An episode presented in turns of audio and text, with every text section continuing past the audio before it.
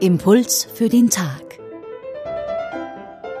Diese Woche mit dem Augustiner Chorherrn und Pfarrer von Maria Hitzing Anton Höslinger. Diese erste Woche des neuen Kalenderjahres steht im Zeichen von Johannes. In den folgenden vier Tagen wird jeweils ein Abschnitt aus dem ersten Kapitel seines Evangeliums gelesen.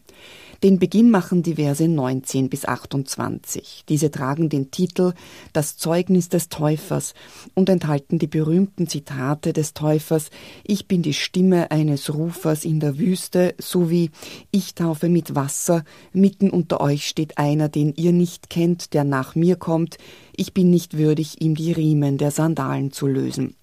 Johannes stellt damit auf Nachfrage klar, dass er nicht der Messias ist. Wer aber dann? Wer ist Johannes der Täufer? Eine spannende Frage, denn es geht auch durchaus um die Abgrenzung zu Jesus. Das Evangelium schildert ein Verhör des Johannes der Täufers und er beantwortet zunächst alle Fragen negativ, was er alles nicht ist und kommt dann zu einer positiven Antwort, indem er den Propheten Jesaja zitiert. Mit diesem Zitat verweist Johannes der Täufer auf Jesus Christus, den Messias. Er hebt für sich bewusst keine messianischen Ansprüche, auch nicht für das, was er tut, für seine Taufe.